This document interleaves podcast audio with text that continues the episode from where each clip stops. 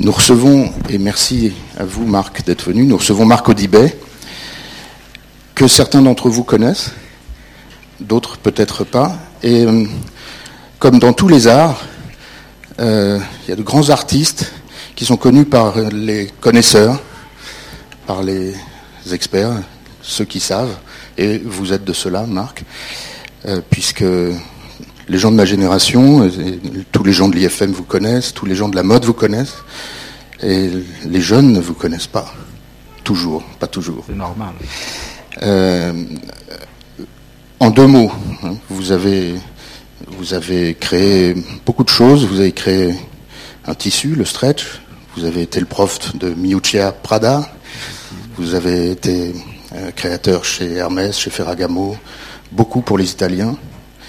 Et euh, plutôt que de parler, on, va d'abord pas parler de vous, mais on va vous demander de nous parler de la façon dont vous regardez la mode. Pourquoi pas? Si vous voulez bien.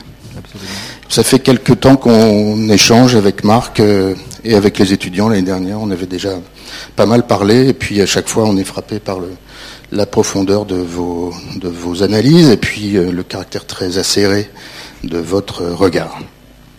Et depuis qu'on a décidé de, faire cette, matinée ensemble, on a échangé pas mal de choses que je vais vous montrer, qui portent sur le vêtement et la façon dont euh, Marc euh,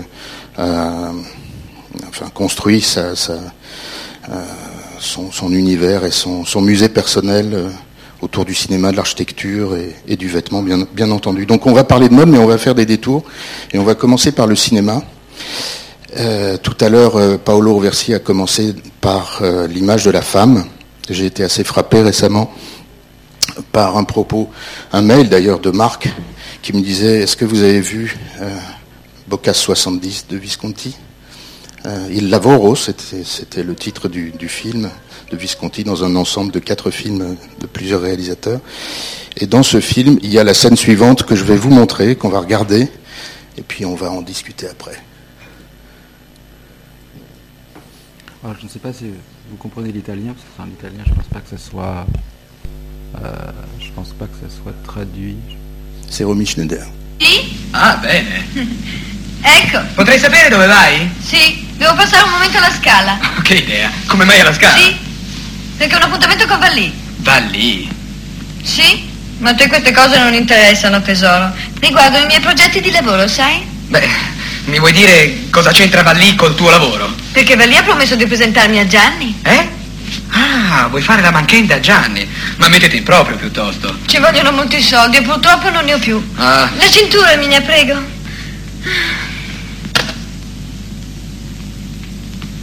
Grazie. Scusa, eh? Non c'è di Ho che. capito. Se disturbo esco da solo. Sì? Vado al club. Sì? E divertiti.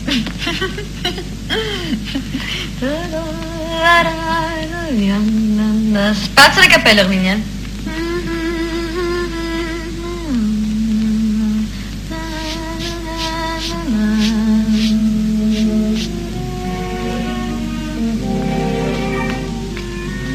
I gioielli.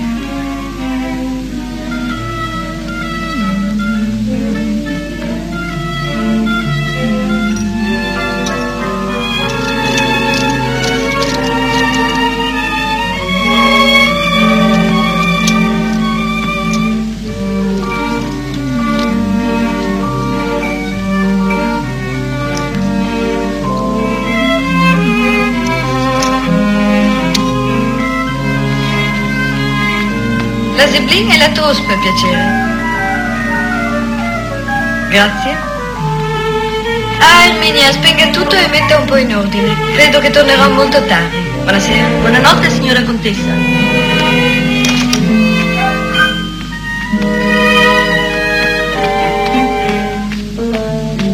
Ah, portate via tutto lì da me, Antonio. Va bene, signora. Buonasera, caro. Franz, per piacere, di a Mario di tirarmi fuori la macchina. Quale, signora Contessa? La mm, Jaguar? No, no, no, la 600. Voglio guidare io. Bene, subito.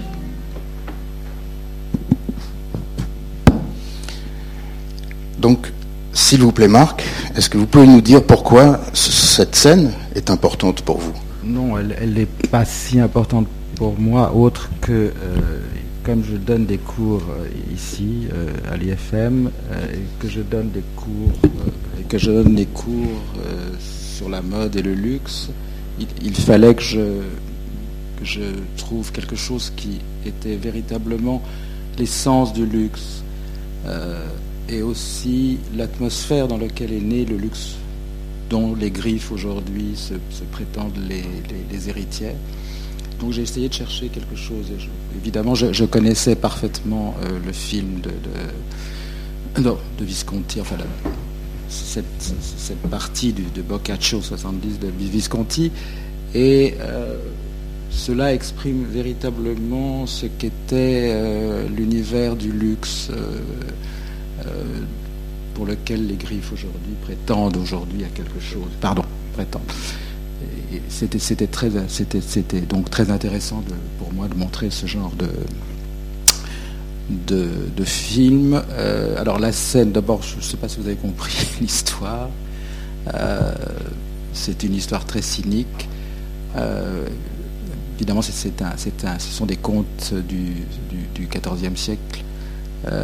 et l'histoire, c'est donc dans une famille de l'aristocratie milanaise, assez coincée. Et le, elle est une Allemande d'origine, riche, et qui a épousé son, son, ami d'enfance, qui est un comte italien. Elle est très très riche, lui est certainement riche, mais un peu moins qu'elle. Elle est très très fortunée. Et il a, ils sont beaux, ils sont jeunes, ils sont riches, mais il a une vieille habitude, il n'aime que les putains. Donc, euh, il, y a eu un énorme scandale et euh, donc elle, euh, elle va se vendre à lui. Voilà, c'est l'histoire du sujet, c'est-à-dire qu'elle a besoin de trouver du travail parce que son père, le, riche banquier allemand, lui, coupe son, sa rente et donc elle, est obligée de travailler, comme elle le dit. Et en définitive, à la fin, il y a une scène juste là, cette scène-là, elle, dit à son Marie, est-ce que si tu, si tu m'avais trouvé dans le bordel, est-ce que tu m'aurais choisi? Et lui dit oui, je t'aurais choisi. Donc, euh, elle, lui dit, eh bien maintenant tu payeras pour coucher avec moi. Voilà. Alors l'histoire est extrêmement cynique, mais au-delà de l'histoire, c'est l'atmosphère très, très luxueuse euh, et la façon dont euh, Romy Schneider s'habille. On voit d'ailleurs la facilité des vêtements, contrairement à ce qu'on pourrait croire, mais la haute couture, puisqu'elle est habillée en Chanel, la haute couture peut être extrêmement facile quand elle était euh, réellement liée à, une vie sociale. Et euh, en plus, si vous voulez, euh, il y a aussi dans cet extrait la transformation d'une femme, certes très, jolie, mais tout d'un coup, avec le vêtement, elle devient, elle, est une représentation d'une certaine féminité. Ça, c'est le premier exemple que je voulais donner. Le deuxième exemple, c'est que justement sur les rapports sociaux euh, elle n'a pas besoin d'une femme de chambre pour s'habiller et pour se déshabiller, mais il, n'empêche qu'elle use sa femme de chambre pour s'habiller. Elle ne l'use pas pour se déshabiller, parce que le, rythme euh, social exigeait en effet que, chacun avait son rôle. Tout ça, ce sont, des, critères de, vie sociale pour lesquels la plupart des gens aujourd'hui ne connaissent rien et je voulais leur faire comprendre, je voulais leur faire comprendre ce que, ce, que c'était que ce monde-là. Voilà. Ce monde-là qui est à l'origine de la prétention des sociétés de luxe à euh, vendre une image liée à une société, même si aujourd'hui c'est très édulcoré à travers les objets. Voilà. Et l'autre chose pourquoi je, je, me suis attaché à ce film, c'est que j'ai appris dans mes recherches que Visconti avait euh, demandé Visconti avait été l'amant jeune de Coco Chanel, il était absolument passionné par Coco Chanel. Et euh, euh, il avait demandé à, à, Romy Schneider d'étudier la, façon de bouger, de, se mouvoir de Coco Chanel. Donc la façon dont vous voyez euh, cette jeune femme de 30 ans bouger, c'est une femme de, de 80 ans. Qui, c'est les gestes d'une vieille femme de 80 ans, ça 70 ans à l'époque. 75 ans, et qui était encore extraordinairement jeune, puisque Chanel, quand elle a essayé de vendre sa, collection aux États-Unis, enfin ses collections de haute couture, il y, a, une série de photos assez, je ne sais pas si vous les connaissez, je ne pense pas, enfin, où elle fait de la gymnastique avec ses, tailleurs. C'est-à-dire on la voit euh, par terre, on la, voit, on va faire de la gymnastique pour montrer à quel point son, tailleur est confortable. Et donc à 70 ans, on la voit s'asseoir, se, lever, faire, faire, faire de la gymnastique. Voilà. Donc c'était pour une représentation de cet extrait n'a pas d'autre. Euh, pour moi, c'est pas, c'est pas, c'est pas ni, ni Remy Schneider ni, ce film fait partie de, mes mythes, mais il, représente quelque chose de précis pour les cours que je donne ici. Voilà. Alors on continue avec autre chose que vous m'avez envoyé et qui est, j'avoue, assez bouleversant.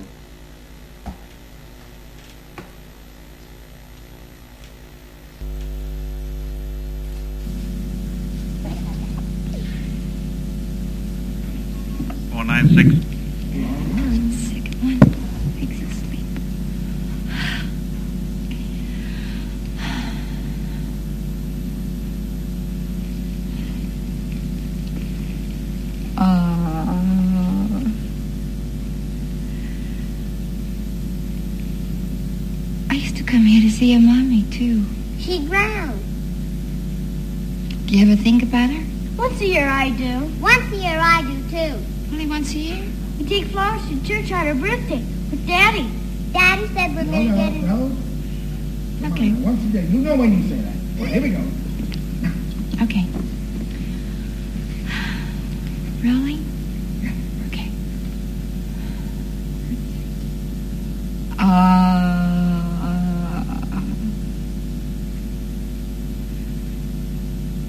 I used to come here to see your mommy, too. She drowned.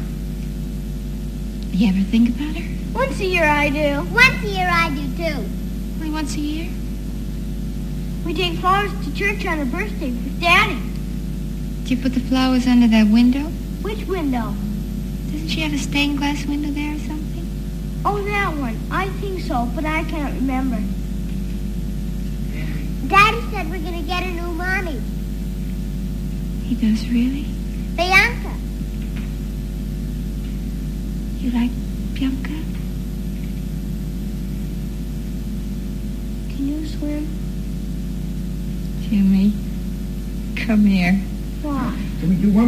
One more just the same Yes. thing? All right, now, here we go. Sit up, sit up, Alexander. If I do the right No, no, do the right thing, be quiet. Yeah. All right, come on. Here we go. You will.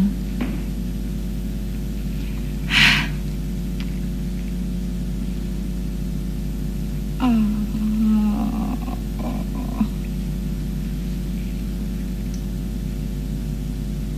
I used to come here to see your mommy, too. She drowned.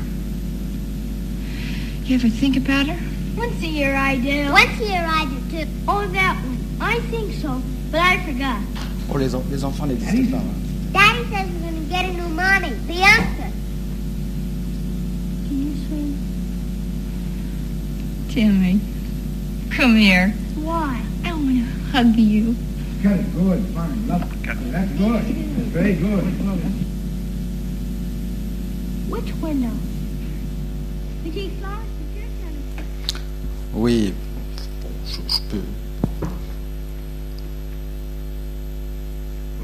On Elle, le- elle est très belle. Euh, en, fait, j'ai découvert. euh, enfin, ce, ce film, c'est enfin, pas un film d'ailleurs, c'est. euh, pardon, je suis désolé. Euh, c'est pas un film, ce sont les derniers essais de Marilyn Monroe avant qu'elle ne meure. C'est son- le film qu'elle n'a jamais fait, qui était un film d'ailleurs euh, repris d'un film des années 30 avec Gary Cooper, avec Gary Grant. Euh, ce, ce qui était intéressant de voir, enfin, d'abord sur ce film-là, c'est vraiment l'expression ultime d'une fragilité. Elle est déjà partie, elle, n'est pas présente en fin de compte.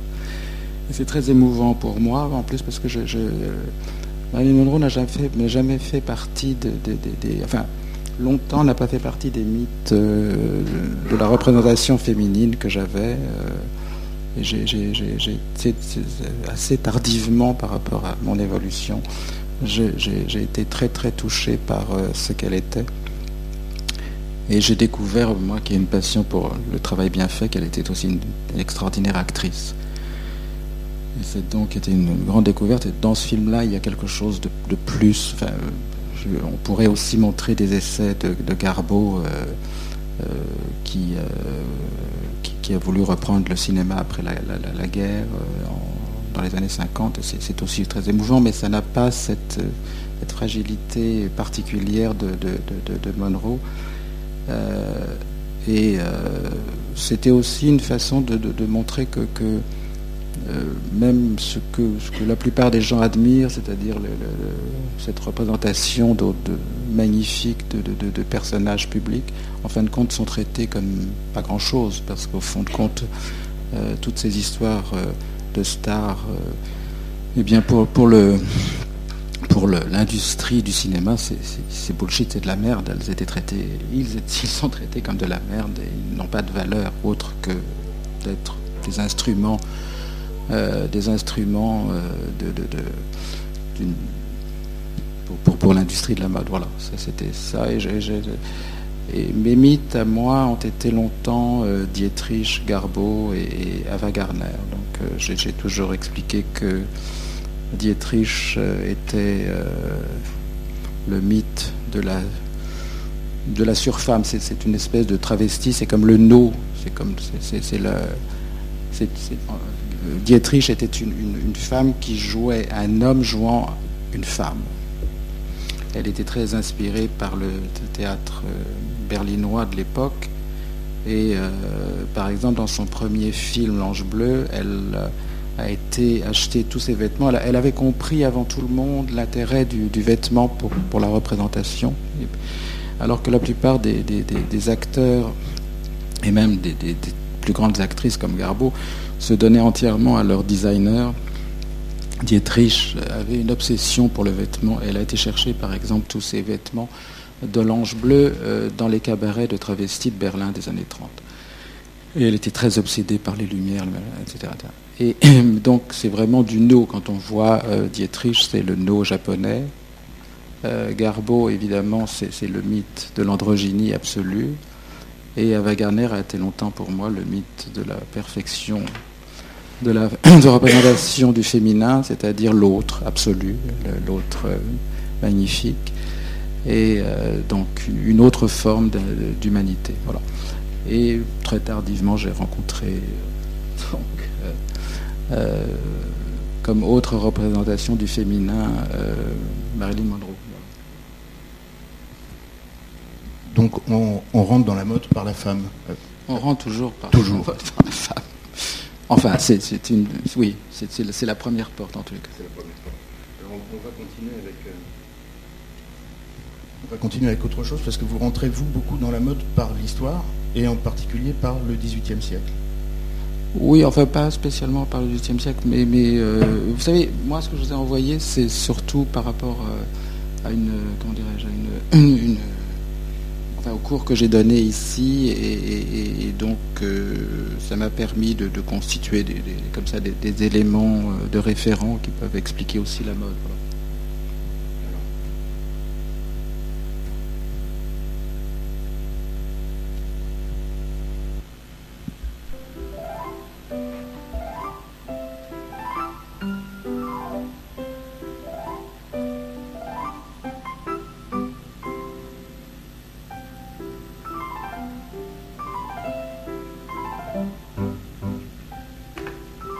Ça c'est une.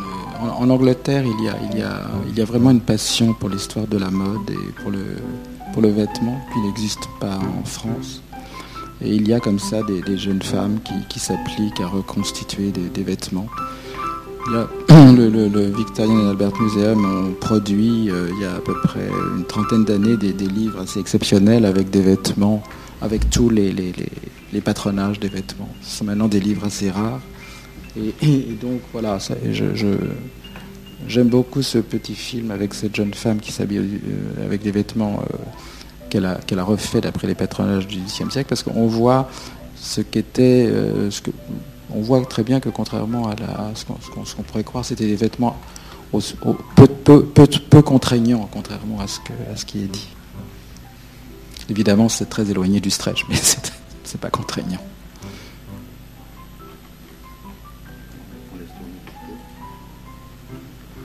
Et surtout aussi, est très intéressant, c'est de voir la construction des vêtements. Ce sont des aplats pour la plupart, avec des coulisses.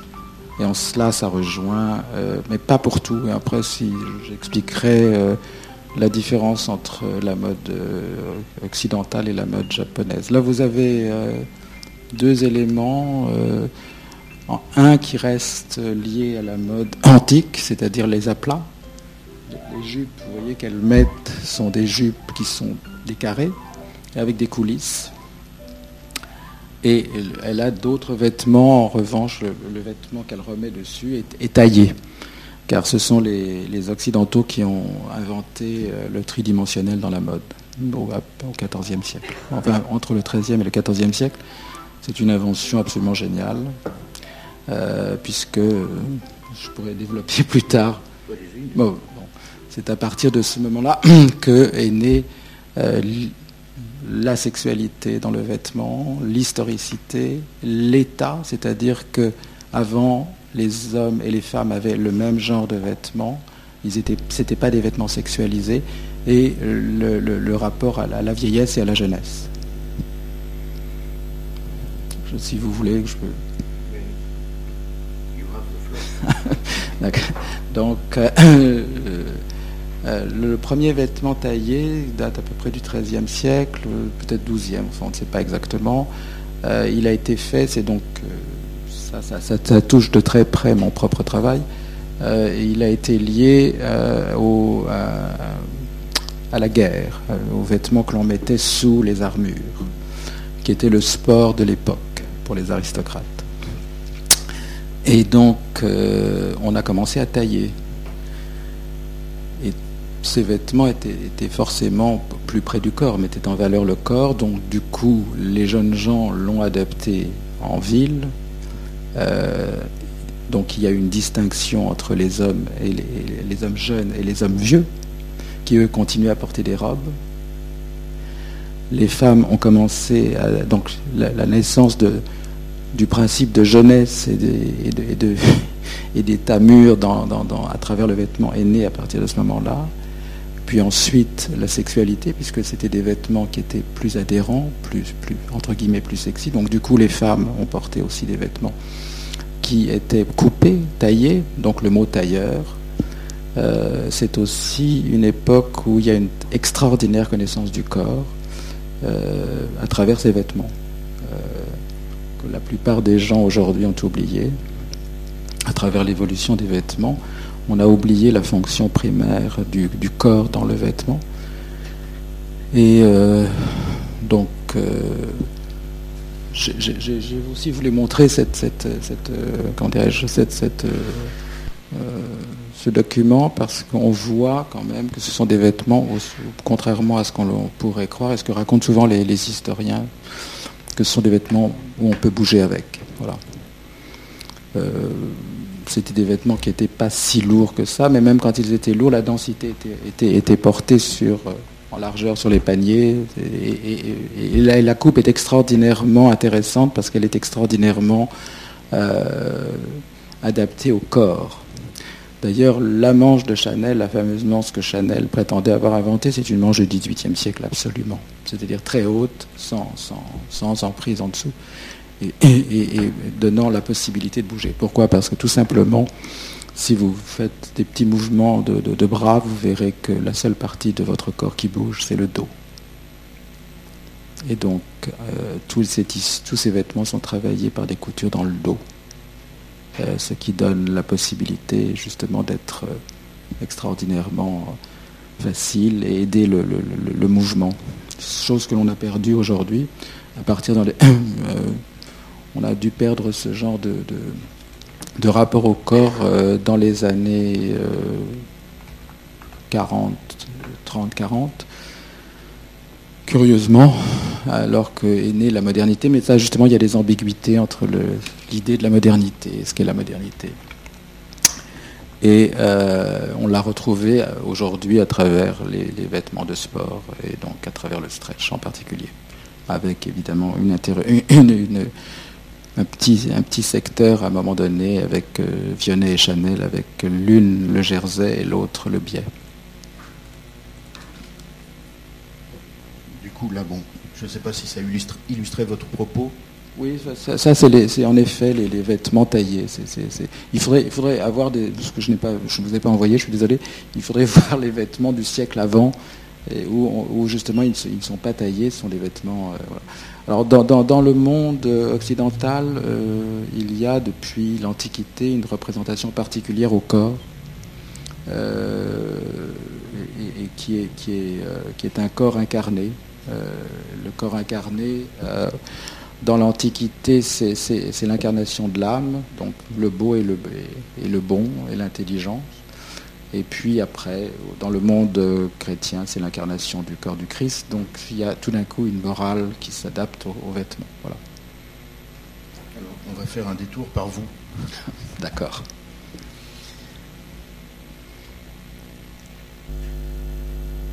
Voilà. On est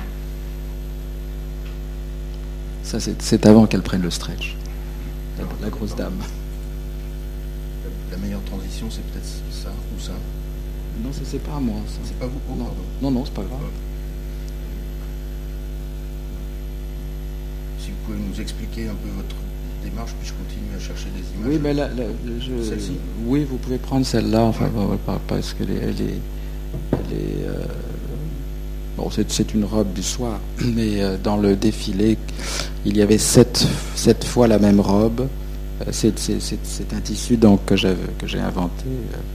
Faudrait revenir sur l'idée du stretch, comment j'ai, je, je suis arrivé au stretch. N'hésitez pas à raconter, ça nous intéresse.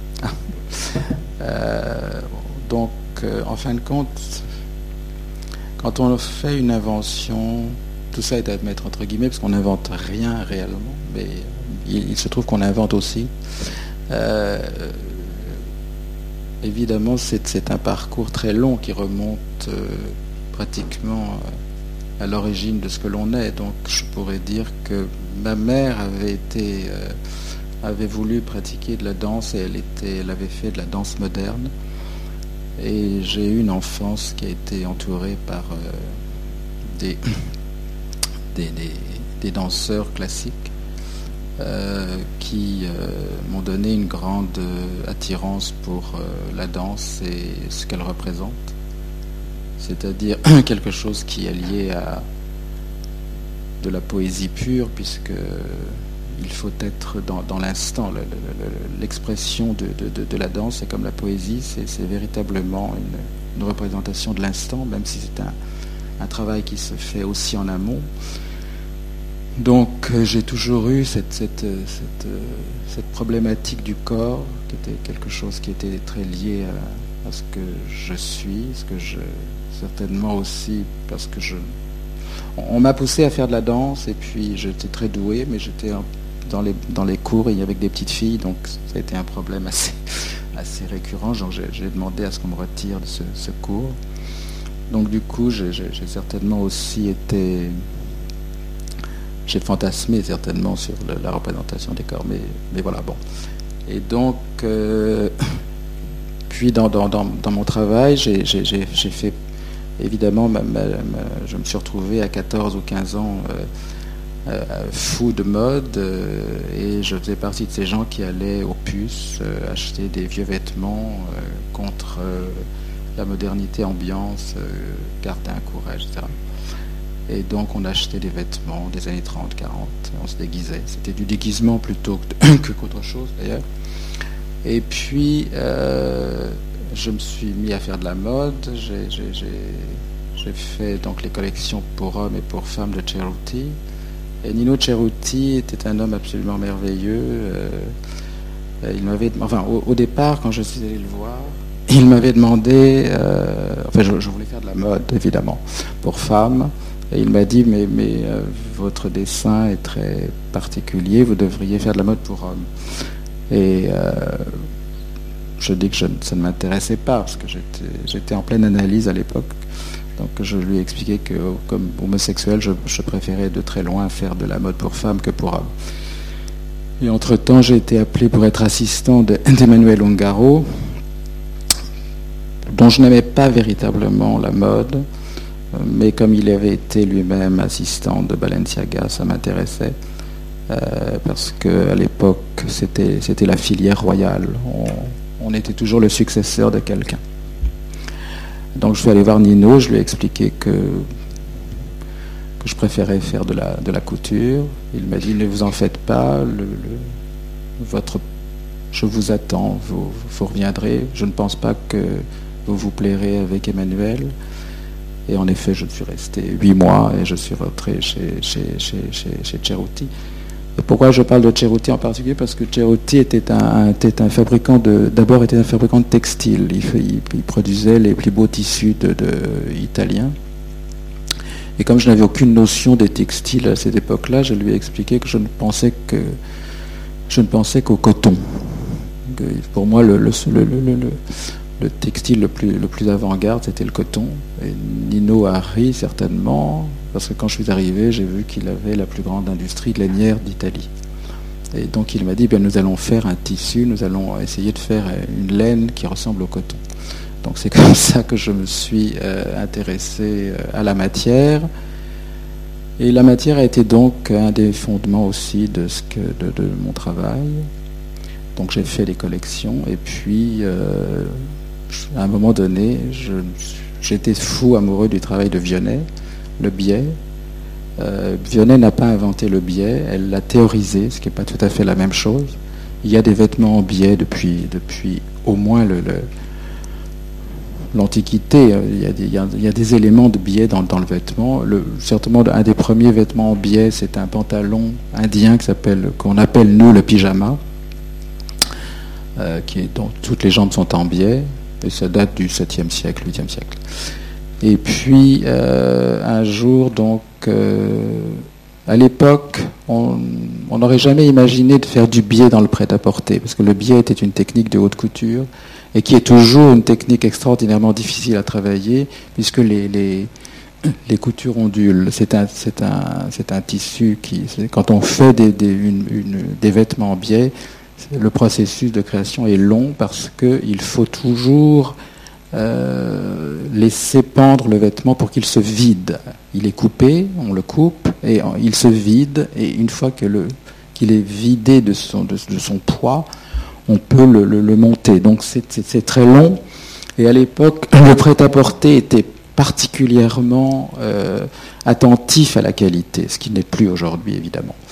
Donc euh, je, je voulais faire une certaine forme de vêtements et, donc le hasard a voulu euh, que parce que j'ai fait des, des, des, des body, des, caleçons très tôt, euh, vers 60, 76. Et donc il fallait trouver des, tissus qui, qui soient euh, très, très adhérents et une ouvrière que j'avais euh, pour ma première collection chez Pierre Delby, qui était une ancienne première de Balmain. Et je vais vous raconter une anecdote très amusante. Elle, m'a parlé, elle m'a dit, mais si vous cherchez à faire des vêtements très adhérents, il faudrait que vous fassiez, que vous cousiez vos, vêtements avec un fil d'élastique. Et donc je lui, bon, pourquoi pas. Elle m'a dit parce que je, faisais moi-même les vêtements de Marlène Dietrich pour ses, pour ses représentations de théâtrales dans le monde quand elle, faisait ses shows.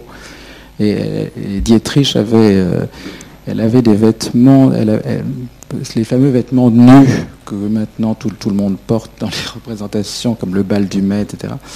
Euh, c'est Dietrich la première qui les a portés dans les années 30, enfin dans les années 50, pardon. Et donc, elle, avait tous ces trucs hollywoodiens qui sont très spécifiques. Euh, donc, elle mettait une espèce de gaine en organza de soie entièrement en biais, qui était cousue sur elle, euh, qui était fermée sur elle avec des fils d'élastique. Elle en avait trois. Et donc, à chaque représentation, évidemment, l'ensemble était, était, déchiré. Donc, il était renvoyé chez Balmain pour être recousu.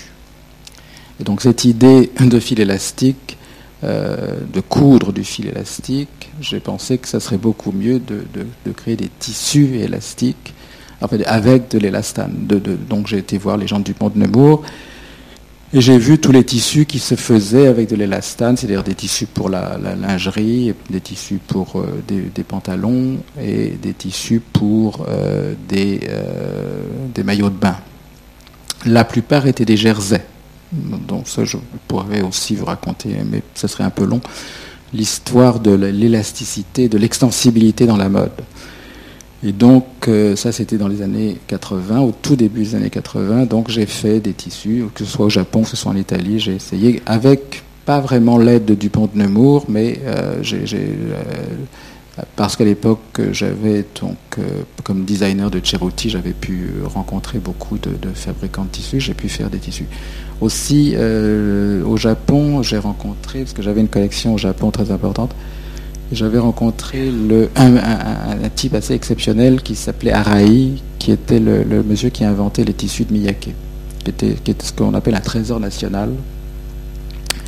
Et euh, il était absolument fasciné par les tissus, par, par, par, par mes tissus. Et il m'a aussi fait fabriquer des tissus au Japon. C'était une autre approche, mais de tissus extensibles. Donc euh, le, le, vêtement euh, que vous avez vu, le vêtement du soir, vous avez vu. Euh,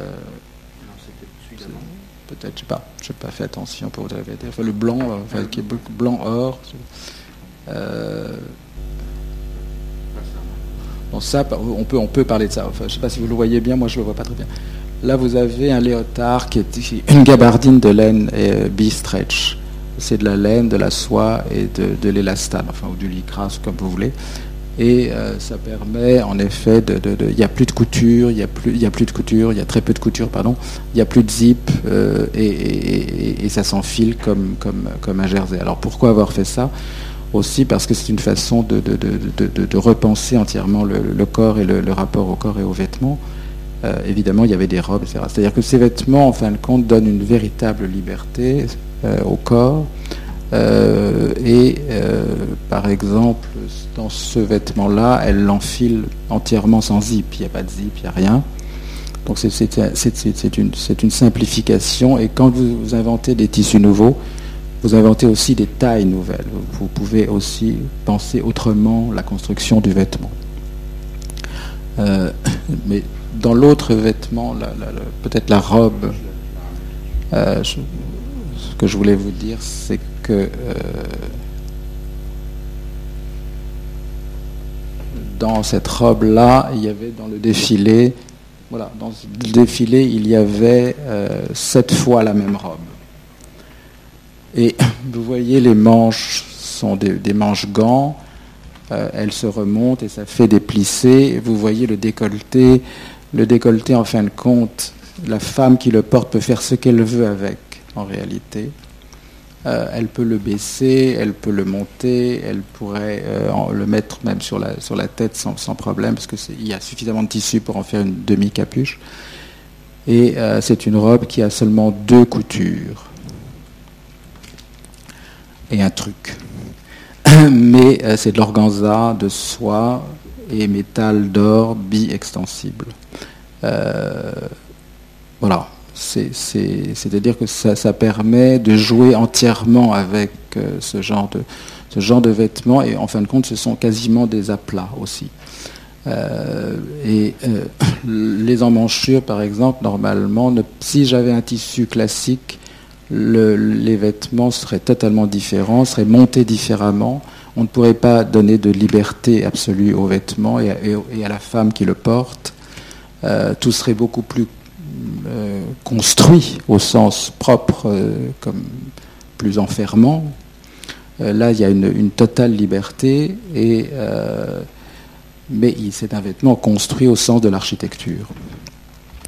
donc il y avait sept, fois le, vêtement. Et alors ce qui est très, très intéressant, c'est que je dis souvent que le, le, corps est le support absolu premier de de la création dans la mode parce que chaque mannequin, suivant ses épaules, son tour de poitrine, euh, la longueur de ses bras donnait, euh, donnait aux vêtements une autre forme. Je, ne donne jamais mes, mes, collections à voir, elles sont enregistrées, mais je donne des photos, mais euh, voilà, c'est une. sauf une fois aux arts décoratifs lors de l'exposition sur les années 80.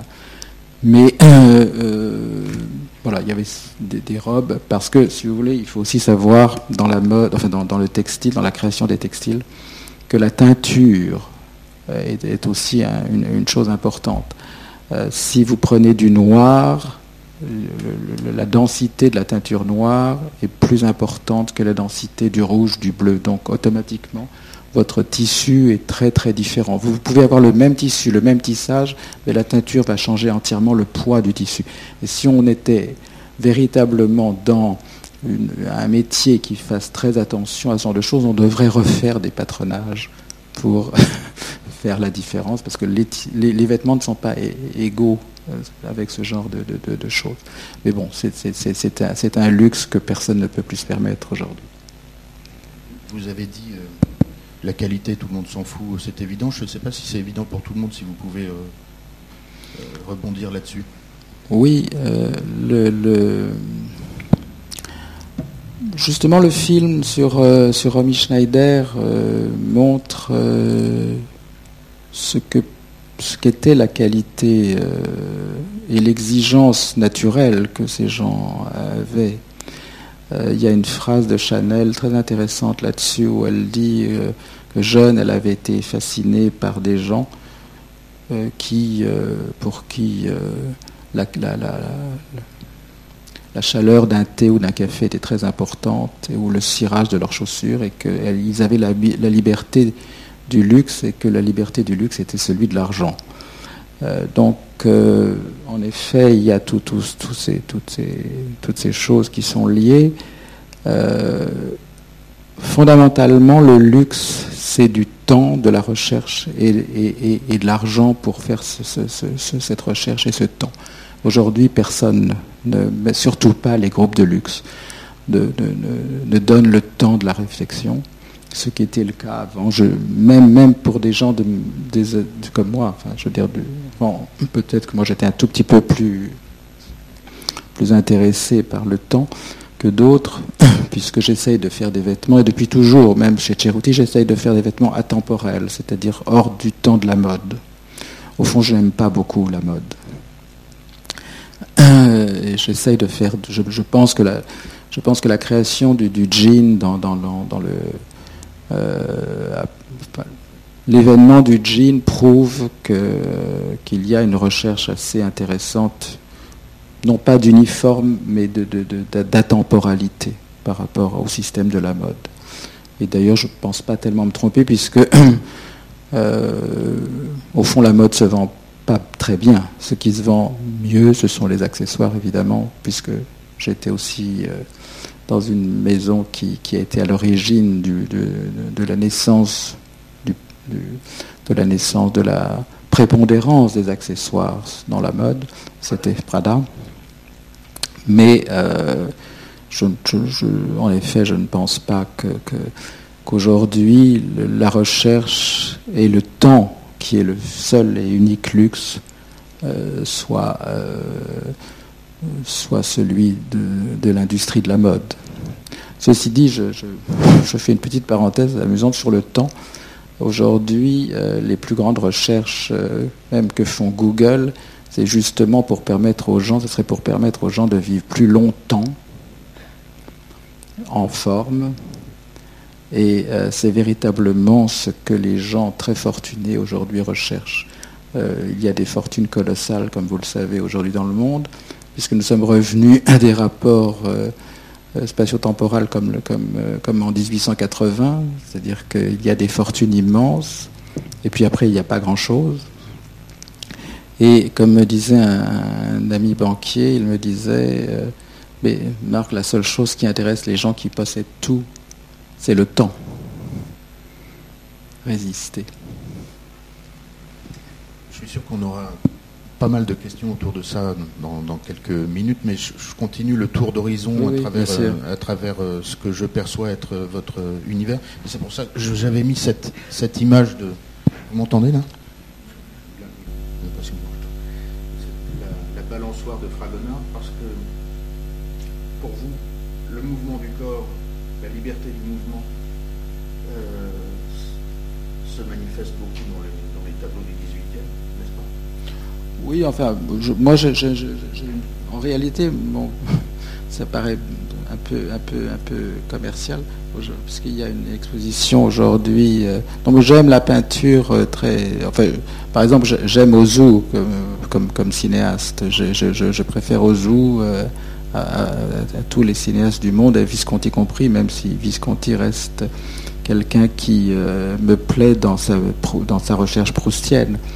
Euh, la peinture du 18e m'intéresse euh, pas spécialement plus que Fragonard et euh, fait partie des, peintres pour qui j'ai une passion tout simplement parce que il y a un immense peintre qui d'ailleurs par hasard a une exposition à Paris aujourd'hui qui s'appelle Velasquez et qui a été réellement mon, peintre favori parce que quand on s'approche de, la peinture de Velázquez, il n'y a que de la matière. C'est vraiment le, c'est la chose la plus, rare, c'est que il n'y a que de la matière. Et euh, quand on prend une distance par rapport au tableau de Velázquez, on voit une main, des vêtements, des, corps, des visages. Et tout d'un coup, ça, prend une magie. Il euh, Fragonard fait partie de ces peintres-là il n'y en a pas beaucoup en France. Il y, avait Fragonard. Évidemment, il y aura eu Manet après, mais Chardin, mais, n'a pas la, même onctuosité particulièrement particulière à, Fragonard qu'il a certainement emprunté à la peinture espagnole. Euh, évidemment, je suis très éloigné de, des, vaches et des bœufs je peux vous dire qu'il y a une, peinture de Fragonard qui est un, bœuf dans une étable qui est absolument extraordinaire justement au sens de la matière. Je, je suis finalement fasciné que par la matière. Je crois qu'il est au Louvre. Alors pour continuer,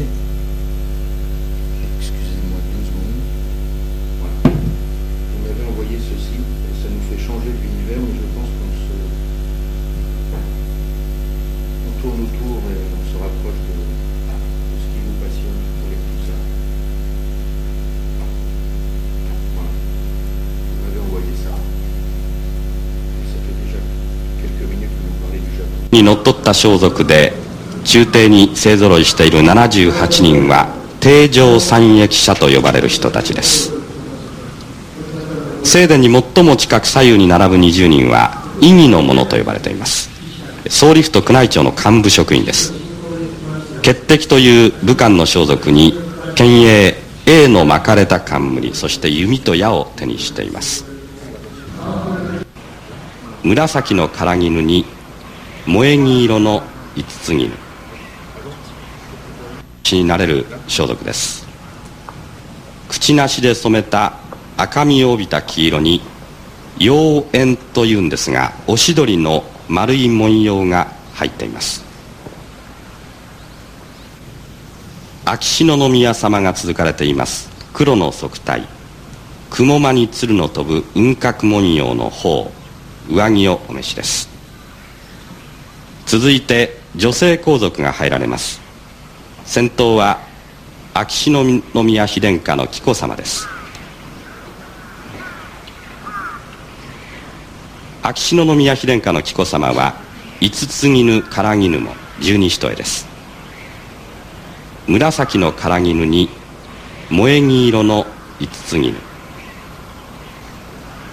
秋篠宮妃殿下の紀子様に続いて紀宮様 Oui, ça c'est parce que dans les cours que je donne ici, il y a toujours la problématique euh, et l'intérêt que je, que je porte au Japon et euh, spécialement au kimono.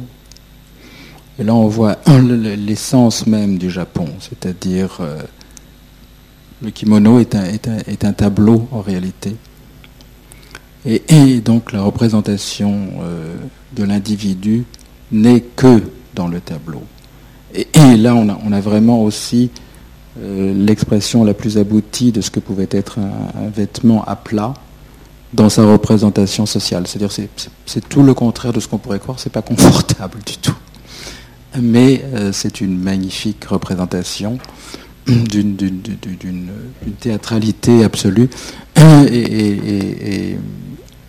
il y a sept, je crois, sept kimonos qui sont portés les uns sur les autres. Les femmes portent des, des pantalons qui font traîne, c'est-à-dire qu'elles marchent dessus.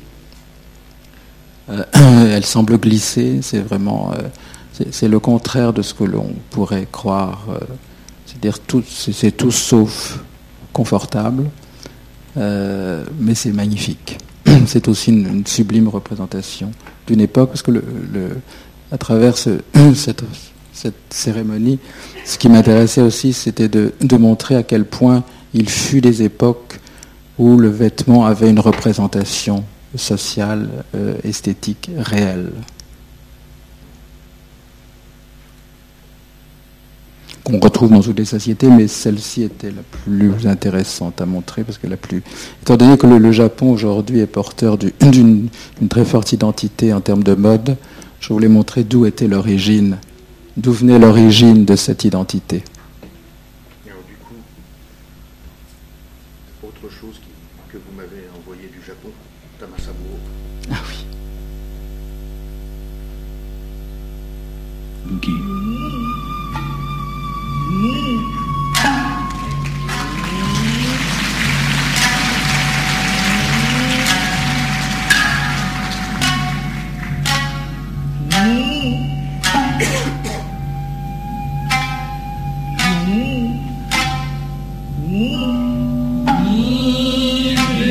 The frozen reeds of a lake, there has appeared mysteriously a beautiful woman. Singing for her, the musicians continue. On the umbrella, snowflakes fall unceasingly. And so, too, do my thoughts pile like drifts of light snow, fleeting as the paths of love that melt from my sight.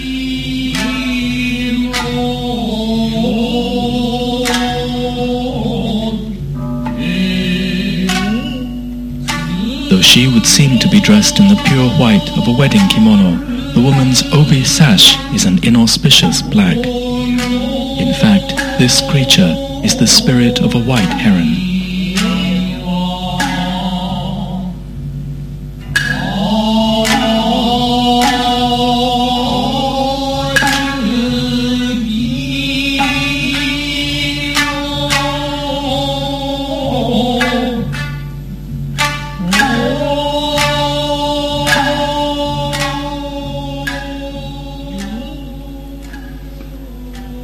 C'est la même chose. Là, c'est du kabuki, c'est pas évidemment. C'est donc euh, des hommes qui, euh, euh, qui, jouent les rôles de femmes. Et c'est très intéressant de, voir cette espèce de transmutation du, du, masculin au féminin. C'est une chose qui m'a toujours intéressé. Euh, évidemment, dans l'Antiquité, il y avait aussi la même chose, et puis à partir du XVIe siècle, je crois, en Europe, on a, on a introduit les, femmes sur scène. Donc euh, c'est aussi un rapport très différent au féminin. Il y a, certainement... Euh, J'ai mis très longtemps à comprendre, par exemple, une chose très bête dans, le vêtement, c'est qu'une femme ne, porte absolument pas... ne porte pas le vêtement de la même façon qu'un homme. C'est-à-dire qu'un homme enfile un vêtement et une femme, elle, l'enfile par le bas. Ça paraît très bête, mais j'ai mis très longtemps à comprendre à quel point ça pouvait totalement changer le rapport au vêtement. Et je me suis rendu compte que la plupart des gens de la mode n'avaient toujours pas compris justement cette différence fondamentale. Les femmes se maquillent et donc euh, elles, elles, se maquillent avant la plupart du temps de s'habiller donc elles, ont un autre rapport. Là, c'est bon, c'était une, métaphore de, du féminin et du masculin, encore aussi une représentation du kimono, encore aussi une représentation du Japon, qui a un, un autre rapport à l'espace, encore que je crois que chez les Grecs, il y avait aussi un, un rapport à l'espace et au corps un peu, un peu identique. Euh, mais voilà, c'était, c'était, et c'est très beau évidemment parce que il y a une, il y a dans le rapport euh, quand, un homme s'intéresse à la représentation féminine, que ce soit dans le kabuki ou que ce soit dans la mode, euh, évidemment, il, y a une transmutation qui, se fait une distanciation obligée, une transmutation qui fait que la mode vue par un homme n'est jamais la même que celle vue par une femme. Euh, et que ça, ça a aussi un peu perverti d'ailleurs le rapport aux vêtements dans la mode.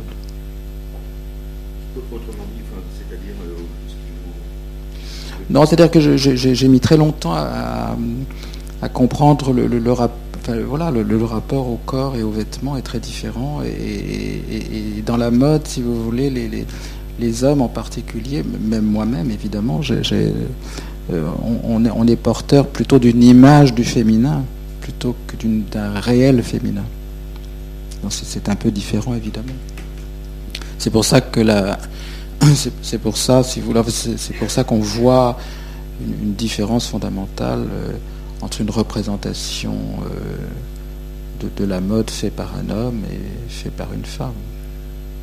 Maintenant, je pense que comme on est dans le monde des images, je pense que c'est la vision masculine de la mode qui a gagné. Il y a, toujours une certaine nostalgie dans, ce que vous dites? Non, on dit toujours que c'est mon côté proustien. non, je, hmm. je, sais pas. Non, je suis fondamentalement euh, euh, attaché à être dans le présent, même si euh, évidemment euh, c'est un présent qui ne me convient pas, mais en même temps j'essaye de j'essaye justement par mon travail de, de trouver des, des, des, réponses à ce présent, forcément à travers le passé, parce que de toute façon je, pour moi je, je, ne comprendrais pas qu'on puisse ignorer le passé. Un, monde qui n'a pas d'histoire n'a pas de futur, donc je, suis très attaché à ces connaissances-là, mais pas du tout comme une espèce de, nostalgie. J'ai aucune nostalgie pour ça. Peut-être de la mélancolie, mais je suis mélancolique d'un point de vue purement, on dirais-je, purement psychanalytique. C'est mon terrain, comme disent les psychiatres. Et, qu'est-ce qui retient votre attention euh, dans ce qui se fait aujourd'hui? Qu'est-ce qui vous paraît euh, porteur de... Vous parliez de solutions, je ne sais pas, mais d'idées fortes? Oh, je ne sais pas. moi, je, comme vous, je vous l'ai dit,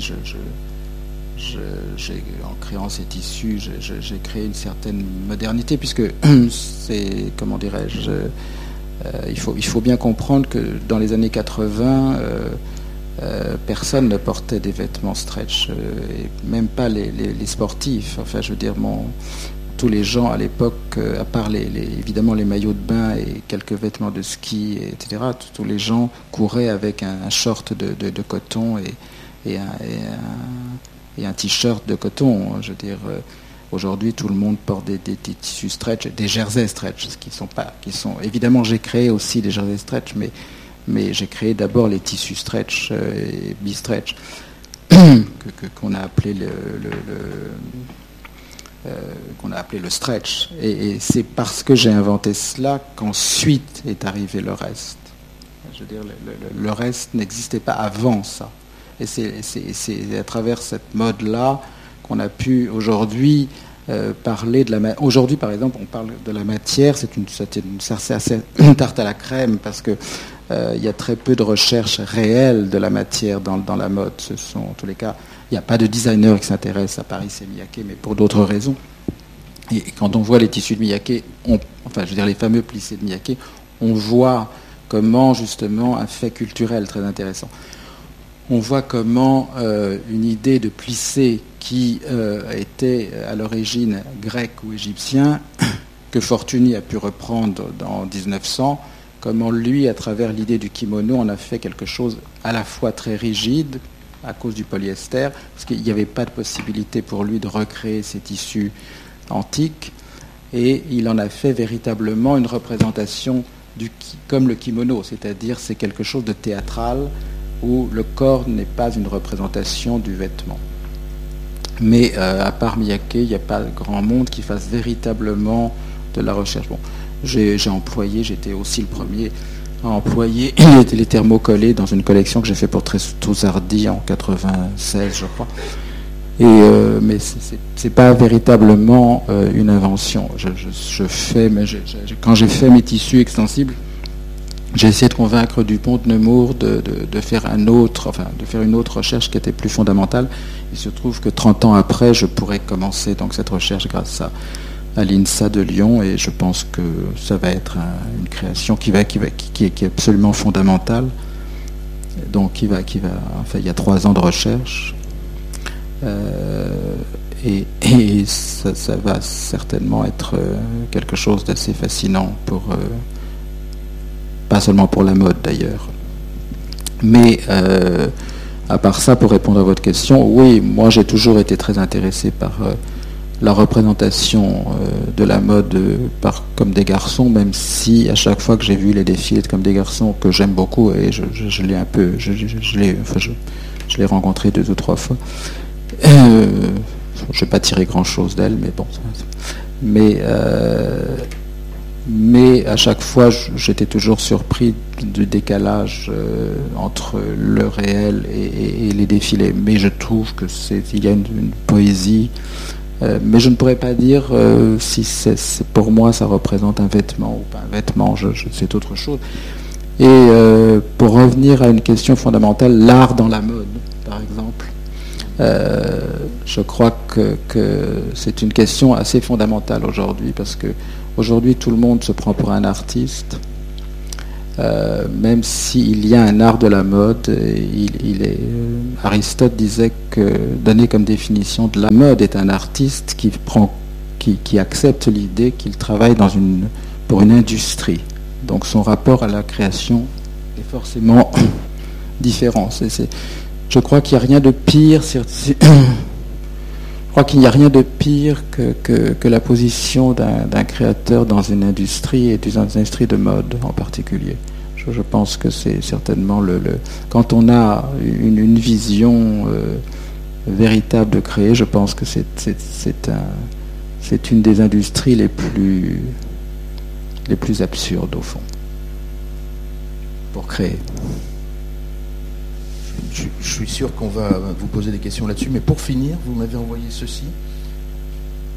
Ça fait un petit peu la boucle, un des fils rouges de tout ce que vous dites, c'est le mouvement, la liberté du mouvement. Vous m'avez envoyé ceci que, certains d'entre vous connaissent peut-être.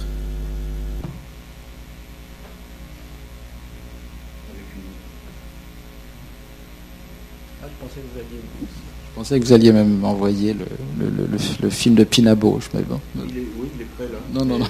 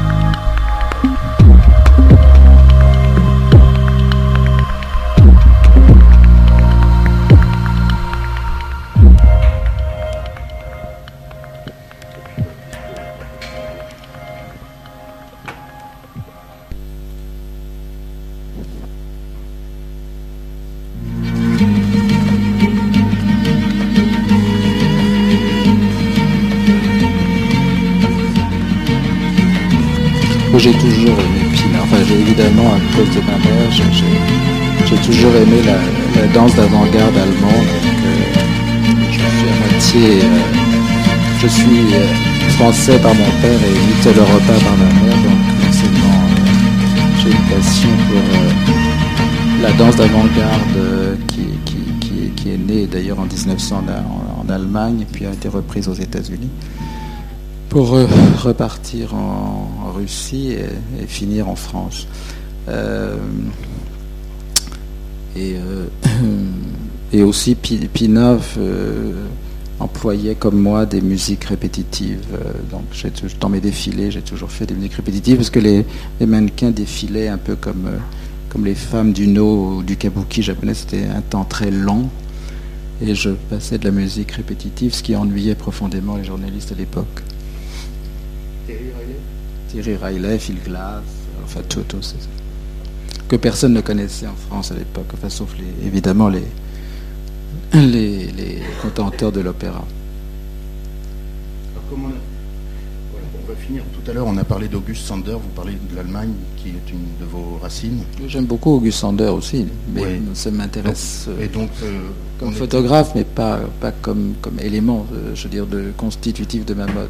Je veux dire, je crois que ça intéressait beaucoup Yaji Yamamoto, mais pas moi. on était avec quelques étudiants à Dessau il y a peu de temps. Donc on va juste finir là-dessus bah, pour engager une conversation tous ensemble. Voilà. Et puis vous m'avez envoyé ceci.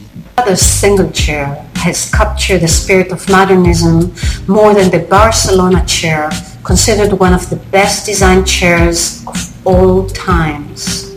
While commonly believed to be created by Miss van der Rohe, the Barcelona chair was in fact a collaboration with his colleague and lover, Lily Reich. The two created the chair for the 1929 German Pavilion at Barcelona's Oui, International suis, Exposition. euh, The German pavilion had no trade exhibits, but rather served as an quand je suis euh, pas très en forme, euh, où je vais dans les églises romanes, où je vais à Barcelone re- rester trois jours euh, dans le pavillon de Miss Vandero, qui est pour moi le, le, le parthénon du, de, la, de la modernité.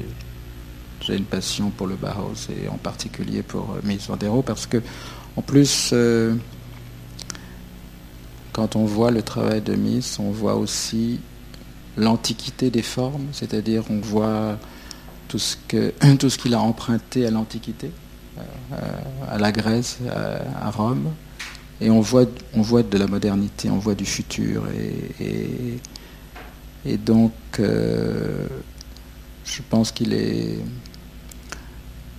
évidemment si je l'ai choisi comme enfin si j'ai rencontré son travail, c'est parce que ça me touchait et ça touchait mon propre travail. Voilà, au fond, par rapport à ce que vous disiez tout à l'heure, il n'y a pas tellement de, nostalgie. Je, je- fais le même genre de travail que lui, au fond. Je- je- J'essaye de, prendre dans le passé quelque chose qui me permet de rencontrer le futur. On va ouvrir la discussion comme ça. Je ne sais pas, s'il marche. Il marche un peu. Qu'est-ce qui... Personne? C'est moi qui monopolise la parole. J'ai des amis, quand ils viennent ici, ils sont déjà choqués qu'il y ait un podium, alors qu'ils aimeraient être dans une espèce de, de ronde circulaire. Eva, Eva Marie. tiens, tiens. oui, donc Marc Audibet donne des cours ici dans le GFM.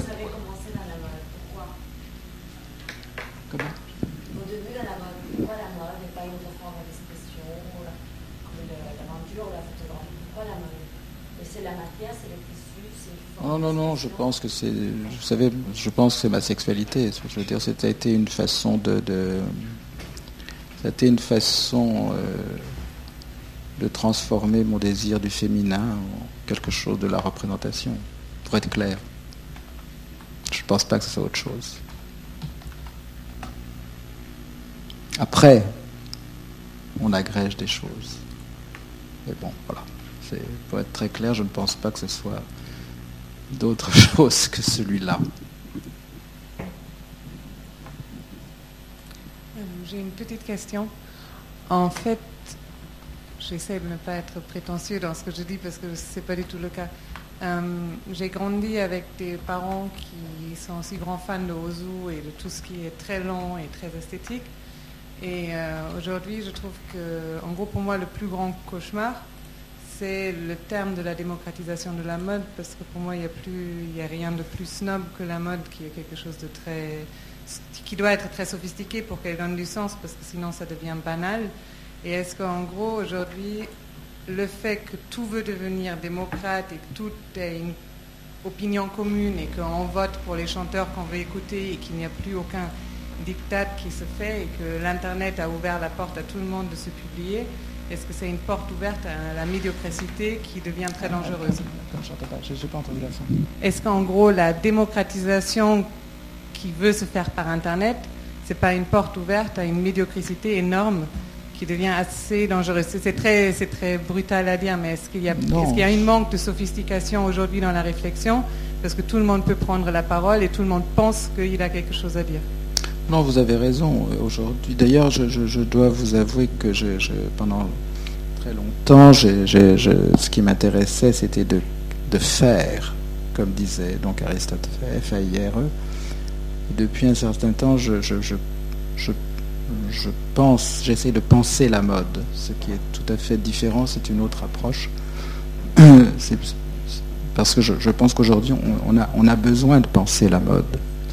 Et, en effet, je, il faut, et encore une fois, je, pense que le, il, nous avons la chance, nous, de pouvoir historiciser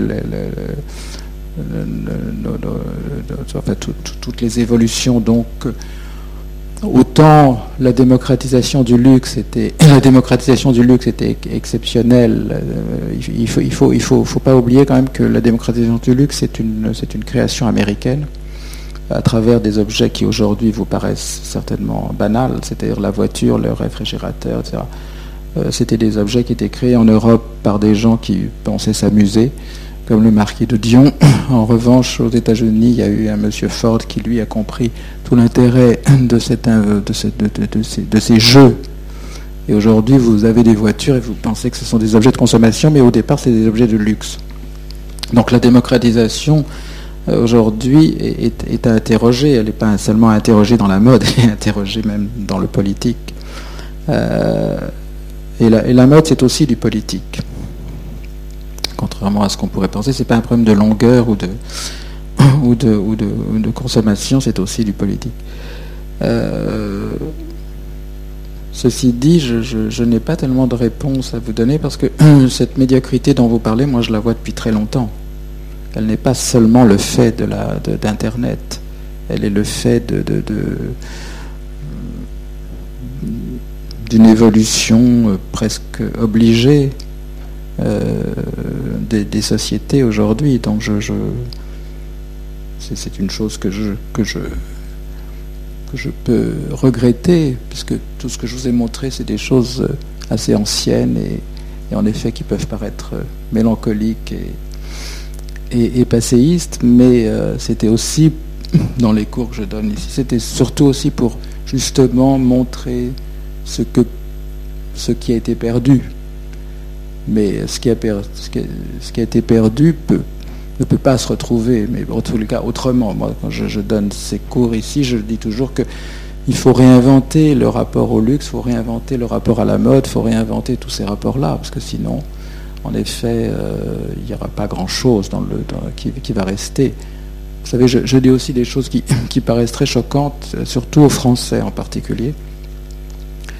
Peut-être que dans 20 ans, les groupes de luxe ne seront plus comme ils sont aujourd'hui. Ils, Bah, tout simplement parce que pour eux, aujourd'hui, la, réalité d'un groupe de luxe, c'est l'action boursière. C'est pas le produit, c'est pas la mode, c'est, l'action en bourse. Donc tout leur système de création, c'est uniquement de la valeur boursière et donc avoir tout un système qui permet de rendre des comptes euh, aux actionnaires. Et donc, euh, ils ne produisent pas de réflexion sur le long terme ils ne vivent que dans un, un- temps très très très court, qui est même pas celui de- des collections de six mois, puisque ils veulent toujours euh, rattraper un temps qui- qui- qu'ils ne possèdent pas. Et donc aujourd'hui, je crois qu'on en est à six ou sept collections par an, que personne n'achète d'ailleurs, puisque ça se saurait, ils font de l'argent avec des lunettes pour la plupart, ou des sacs.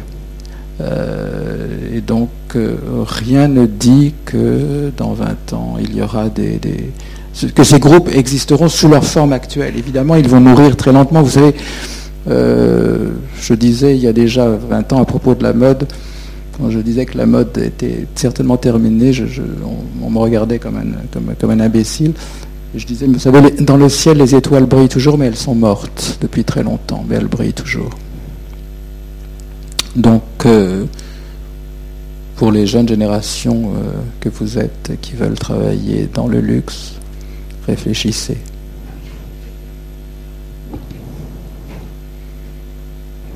Il y aura un autre luxe peut-être, et pas celui-là, et pas ces entreprises-là. Au début de votre intervention, vous avez parlé de, du début de la création de la tridimensionnalité dans le vêtement. Vous avez parlé de la, de la, création de la tridimensionnalité dans le vêtement, et qui a notamment été important dans la distinction des, des sexes entre hommes et femmes. Est-ce que vous pensez qu'un futur du vêtement peut-être assez lointain pourrait être au contraire un, retour à un vêtement purement uniforme qui au contraire du coup ne distinguerait plus euh, hommes et femmes? Oui certainement, pourquoi pas, on peut tout envisager. D'ailleurs il y a aujourd'hui euh, euh, des recherches dans ce sens. Moi-même je, refais des collections en Angleterre, enfin, je suis en train de mettre au point un renouveau d'une collection anglaise et qui euh, est une, voilà, qui est une chose que, j'avais fait d'ailleurs pour Cheruti et pour d'autres gens. Euh, euh, c'est-à-dire que je, prends des vêtements masculins sur des femmes et inversement. il y a en ce moment, par exemple, cette tendance-là de croire que, à travers des, vêtements intemporels, genre masculin, il y aurait une réponse à une uniformité Enfin bon, ça serait le masculin qui prendrait le pas sur le féminin. Donc la question se pose quand même euh, sur cette représentation. Euh, porter un pantalon de, porter un pantalon de, d'homme, euh, ça pouvait être très avant-gardiste par Marlène Dietrich dans les années 30, ça pouvait être consommable dans les années 70 avec Saint-Laurent. Peut-être qu'en effet, il y a une raison sociologique aujourd'hui mais je, trouve personnellement qu'il faut, créer d'autres choses. Enfin, je, crois qu'il y a en effet moi personnellement, quand je cherche pour répondre à ce besoin, je cherche plutôt dans l'antiquité des formes, pour être clair. Eh bien, je, voudrais, je vous dirais, il y a deux choses qui m'animent aujourd'hui. Euh, comme je n'ai pas réussi à faire de l'argent avec Prada, euh, puisque je n'étais qu'un designer et pas un des propriétaires de la marque. J'essaye de continuer à faire de l'argent, c'est absolument important. Et puis, euh, grâce à cela, je peux me payer de faire des recherches, en effet fondamentales, sur le textile. évidemment, je ces, créations textiles euh, demandent euh, beaucoup d'argent et c'est pas moi qui, qui, qui, qui, peut le donner.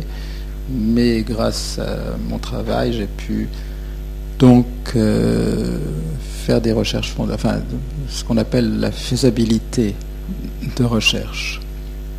Et maintenant, nous cherchons plus de à peu près 2 millions d'euros donc euh, nous avons des rendez-vous avec les gens de chez Macron et puis euh, des rendez-vous avec euh, des milliardaires américains qui sont intéressés par la recherche en termes écologiques. Mais évidemment, il y a plusieurs parties dans cette série-là qui sont intéressantes. Il y a toute une, partie sur la santé, sur l'écologie, etc. Et puis il y a aussi la mode, parce que si je me suis, si je me suis trouvé à Lyon pour ça, c'est parce que justement il y a, parce qu'au départ je cherchais à faire des créations de mode importantes. Je ne pense pas qu'il y ait de réponse euh, dans la mode à la modernité à travers euh, justement euh, des expressions artistiques. Voilà. Je, pense d'abord, je, pense que dans l'art, la, technique a toujours été à la base des créations artistiques sans, création, euh, sans, évolution technique, on ne peut pas créer. Quand j'ai fait le, stretch, euh, évidemment, il y a eu une, envolée de, puisque la presse étant euh, le seul vecteur de communication de la mode d'importance. Donc il y a eu une, envolée de, recherche technique. tous les deux ans, il y avait des des, trouvailles techniques. Il y, a eu des tissus, par exemple, qui changeaient de couleur, euh, euh, ou en fait qui prétendaient changer de couleur euh, suivant le, votre, la, chaleur de votre corps. Donc c'est resté très peu de temps. enfin, il y a eu quand même beaucoup d'articles là-dessus. C'est resté très peu de temps dans les, dans, les journaux, parce que évidemment, c'est un peu comme les, les lunettes connectées, c'est-à-dire que bon, euh, vous avez votre costume ou votre vêtement sur vous, et puis vous, vous avez trop chaud, vous avez des taches rouges sur les aisselles, et puis vous trouvez euh, l'homme de votre vie, et puis tout d'un coup on voit que, votre robe change de couleur euh, là où, ça fait mal.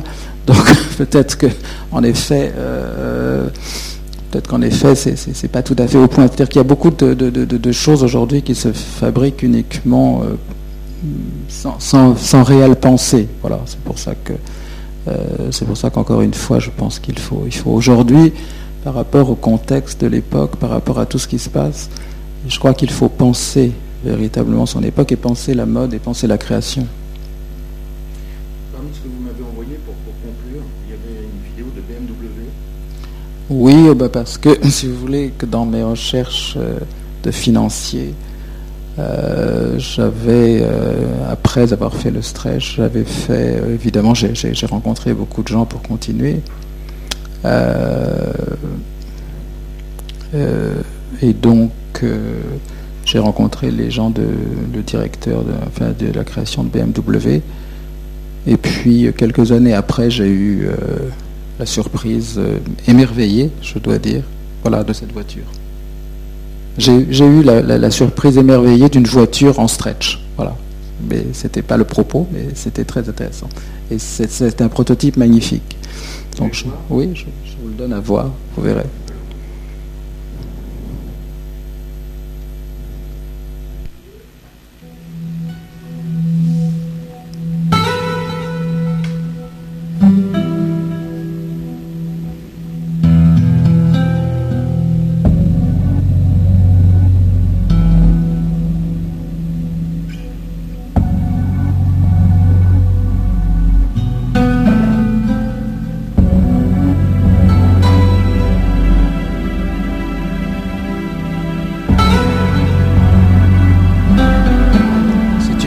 Voiture dont le prototype a été créé, je crois, il y a à peu près 6 ou 7 ans.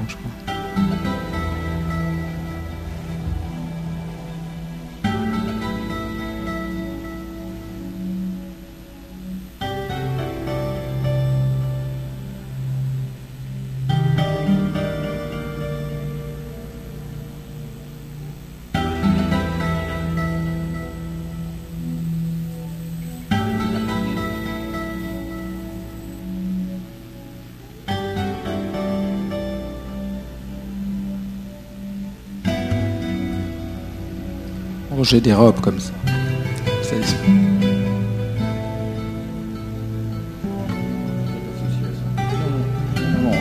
ils, m'ont simplement emprunté l'idée du stretch.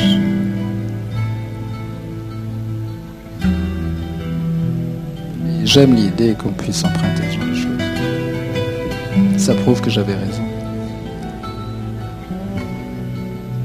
C'est toujours réconfortant à un moment donné quand on est dans la création de savoir qu'on a eu raison à un moment donné.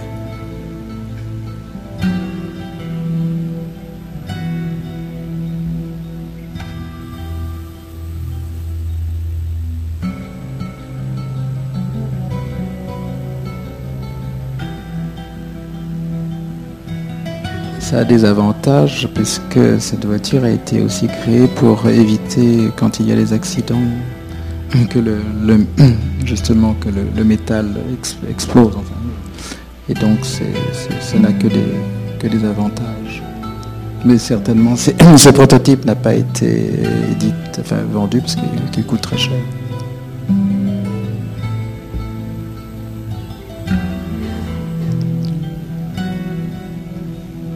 Voilà, ça c'est un des éléments du futur. Des avions comme ça, certainement un jour. Mais avec les tissus que je suis en train de, créer, euh, il y aura aussi d'autres avantages à avoir des tissus comme ça, plus le reste.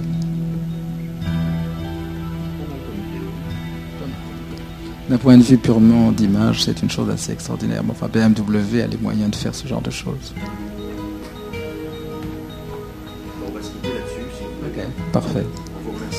Vous en.